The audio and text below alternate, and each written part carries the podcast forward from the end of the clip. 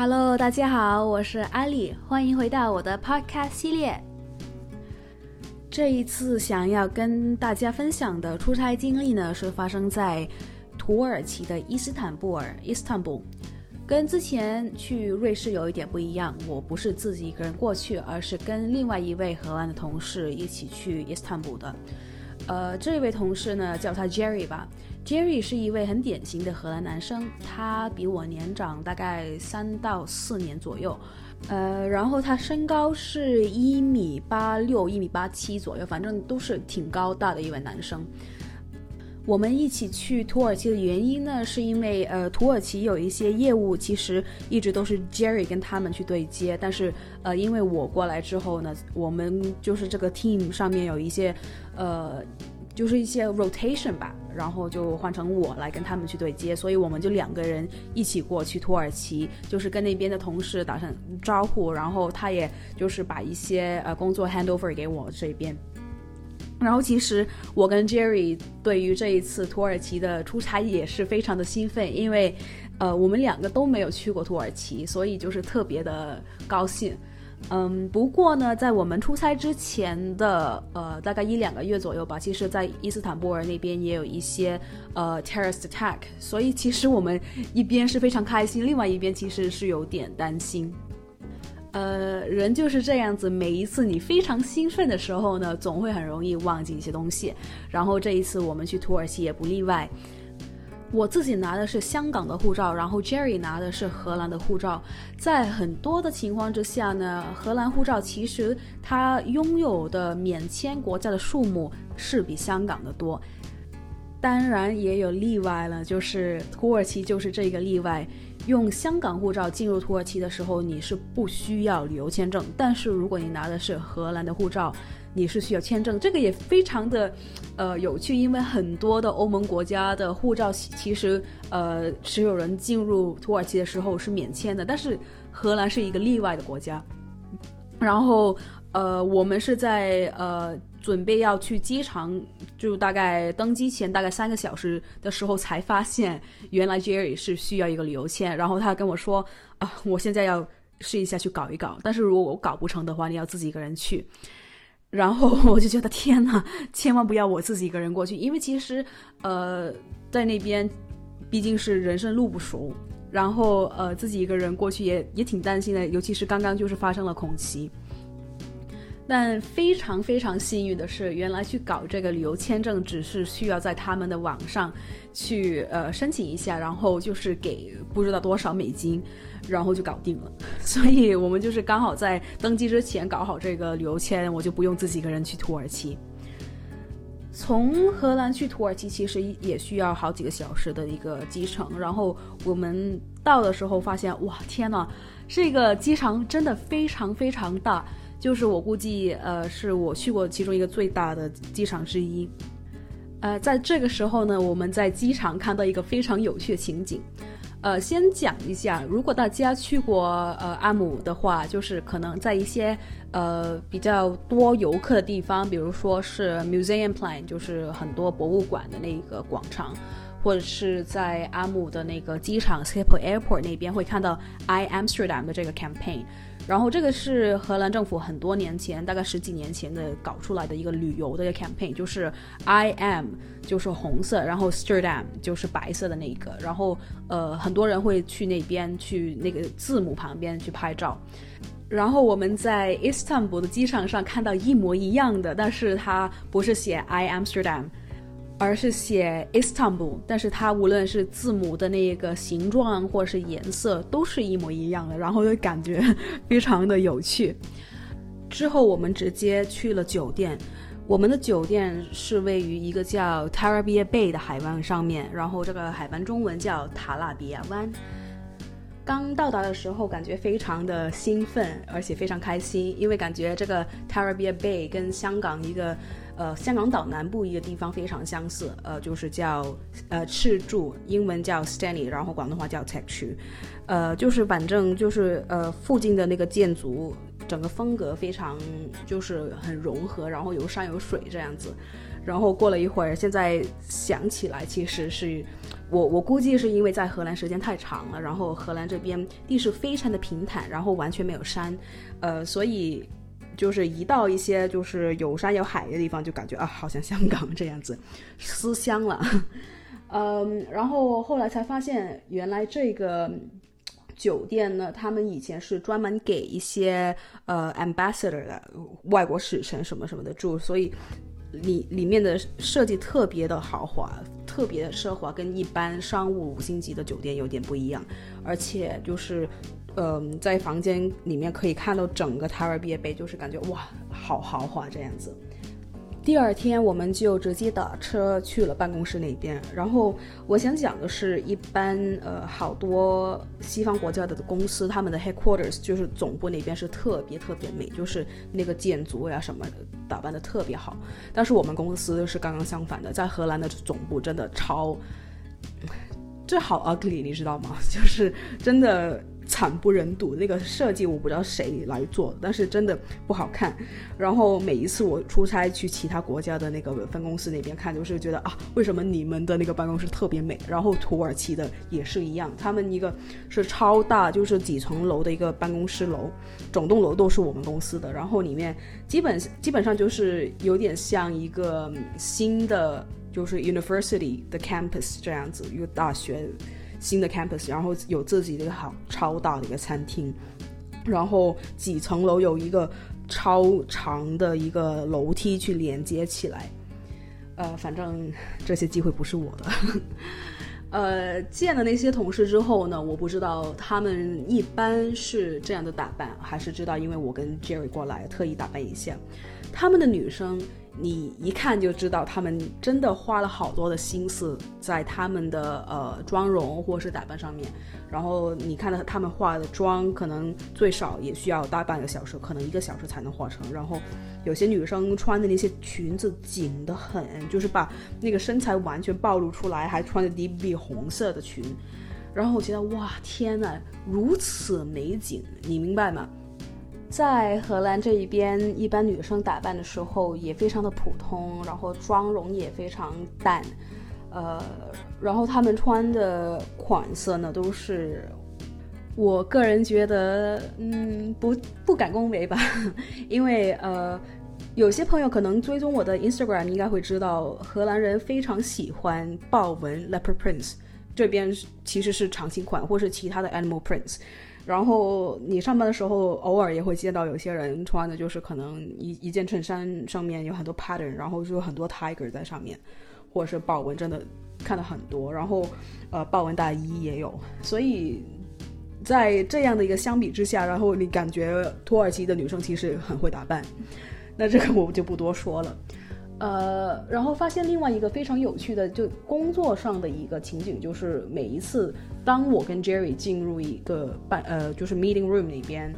认识新的同事，他们会一定先跟 Jerry 打招呼，然后才跟我打招呼。这个也挺明显的，因为在其他的国家的话，如果他们知道谁是比较高级一点的话，可能会先跟比较高级的那个人先握手，或者是有时候他们会先跟女性握手。但是我跟 Jerry 其实是同级的，所以，呃，每一次走到一个新的 meeting room，然后他们会先跟 Jerry 握手，然后再跟我握手。我也不知道是，呃，是不是他们已经认识 Jerry 了，或者是因为其他的原因，或者是他们的那个习俗要先跟男性握手打招呼，然后再跟女性这样子去做，我也不知道了。呃，反正那天参观完整个办公室，开完会之后，我们是。呃，能够提前一点下班了，然后下班之后就立即赶过去酒店把东西放下，然后就再回去城里，就是认认真真去玩一个下午。呃，之前提到呢，就是我们出发去土耳其之前一两个月，其实在当地有那个 terrorist attack，所以你看见他，呃，在一些比较人多的地方，明显的是比较。呃，会有一些可能是警察呀，或者是他们的保安会比较严格一点。然后我们去了当地一个非常大的一个市集，有点像，比如说，呃，几年前我去过台北的士林夜市，或者是香港的很典型女人街旺角那边。呃，他们是一个很大的一个你在不同街道可以进去的一个市集，然后里面中心有一个很旧的建筑物，然后里面还有很多不同的商店，呃。在一些街道的一个入口里面，你可以看到当地政府放了一些有点像，嗯，去机场有一些很高的门，就是金属探测器或者是呃 X-ray，就是照一下你有没有呃违禁品这样子。但是那些人完全没有管，就是呃，而且人太多了，实在，所以他们就是放在这边形同虚设。我每一次到这样的市集，我就感觉非常兴奋，因为可以就是感觉五光十色的，然后看他们卖什么东西，尤尤其是土耳其那种玻璃灯，真的非常漂亮。呃，然后很多地方可能卖香料啊，可能卖一些比较便宜的珠宝啊什么什么的，但是我从来不买，就是我觉得看已经非常兴奋。就是这样子呢，我们在呃市中心也逛了挺久的，就好几个小时，也去过其他。呃，比较有名的地方可能是一些清真寺呀，呃，就是呃，Old Town 一些城里，现在比较发展的比较 hipster，比较多年轻人去的一些地方，我们也去过。之后观察到一个非常有趣的情景，就是呃，我很少去一些旅游区的地方，然后基本上是看不见华人。土耳其是一个例外，就是真的完全没有其他华人，然后你也看得出。当地人真的很少见到就是黄皮肤的人的样子，然后我们我跟 Jerry 在街上走的时候，其实吸引到非常多的目光。我当然他也是挺帅的，就是一米一米八六什么什么的，就是很高的一个男生，然后跟一个华人女生一起走。呃，另一方面呢，就是呃，其实当时候我也有一些不同的 dating apps 在我手机上，但是很少用。每一次去这些地方，可能是土耳其，或是其他东欧地方，呃，波兰呀，呃，就是 Slovakia 呀，或者是呃去俄罗斯，这些 app 就是不停的好多好多人就就是跟我 say hi。所以你如果你跟我一样，就是相貌普通，但是想感觉自己很受欢迎的话，去一趟东欧就行了。晚上我们吃了。呃，土耳其的 kebab，但是然后发现土耳其当地的 kebab 真的一般般了。其实后来我才知道，原来德国 Berlin 就是他们的 kebab 是全世界最好吃的，因为好像传说是好多土耳其的人就是逃难到了德国，然后他们 reinvent 重新发明了就是 kebab，然后他们在 kebab 里面加了薯条。然后这个质感特别好，有机会大家去德国的话，一定要尝尝他们的 kebab。但是土耳其的真的很一般。晚上我们也去了一些酒吧，呃，去喝点东西，然后看看表演。呃，在其中一个酒吧里面，我们是坐在第一排，然后直接是台上，他们在表演一些土耳其的音乐，非常的热情奔放。然后呃，我也挺喜欢的，他们就是那种呃整体的音乐风格。但是呢，喝醉的 Jerry 呢，唉。Jerry 开始在台下大笑大闹，然后用英语讲什么啊？为什么他们就是来来去去是同一首歌的呀？为什么不表演其他的呀？哈哈哈哈！这样子，然后我在旁边超尴尬的，然后我也担心，如果其他观众或者是的台上的表演者听得懂他英语说什么的话，可能会过来揍他。之后没多久时间，我就把他拉走了。我因为我真的有点怕其他人听得懂他说什么过来揍他。呃，不过那时候应该大概已经半夜，可能一两点左右了。但是很还是很多呃商店在开，然后他也吃了好多的 K 吧因为他喝醉了就要吃东西这样子。然后之后我就直接把他拉回酒店。不过呢，他把他的就是酒店钥匙什么的都弄掉了。然后到了酒店，还是搞了一个大龙凤，然后才能回去他的房间那边。然后其实也超尴尬的，因为他在前台的时候还打破了人家，我也忘了打破什么。反正呃，我就跟前台说，可不可以明天早上给他一杯 Longo。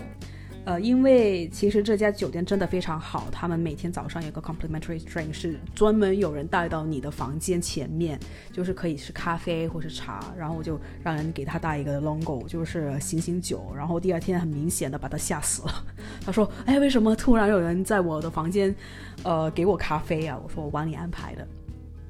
之后，呃，我们很快就赶去机场，呃，坐飞机。呃，Jerry 这个人呢，他。很喜欢就是 living at the edge 这样子，就是他直接飞到呃荷兰之后，要立即回家换行李，然后再坐飞机去苏格兰，呃，去跟他的朋友去玩。但是呢，我们回到呃荷兰的机场的时候，因为我拿的不是欧盟的呃护照，所以我们是排两条不同的队，然后他要先赶回家了，所以我就没有一起跟他走。不过这样一别，我就整整一个半月没有再见过 Jerry 了。为什么呢？他吃错了。我们也不知道他是在土耳其吃错，还是在苏格兰的时候吃错，但是很明显的，他有非常严重的一个肠胃炎。Jerry 他去苏格兰其实呃一两天而已，就是一个周末，然后他回到荷兰的时候，特意跟我说：“嘿，艾丽。”我吃错了，非常严重，你小心一点。然后其实我挺担心的，因为我不知道他是在土耳其还是在苏格兰吃错。然后在土耳其的话，其实我们吃的东西其实很多都是一样的，所以我超担心，因为他后来还要弄手术啊什么什么的。但是我完全没有问题啊，就是上天保佑。呃，所以我整整一个多月没有再见过 Jerry 了。其实他也挺惨的，就是。整个人瘦了超多。这个故事教训我们什么呢？我也不知道。出门小心点吧，吃东西真的要小心。然后，呃，吃错其实我也试过，在上海的时候，呃，真的非常非常的辛苦，要吃药，然后整个人消瘦了超多。所以大家出门真的要很小心。二零二零年已经是最后几天。今年非常的奇怪，好像一眨眼，整年就过去了。出差的日子好像很久以前。希望新的一年大家平平安安，身体健康。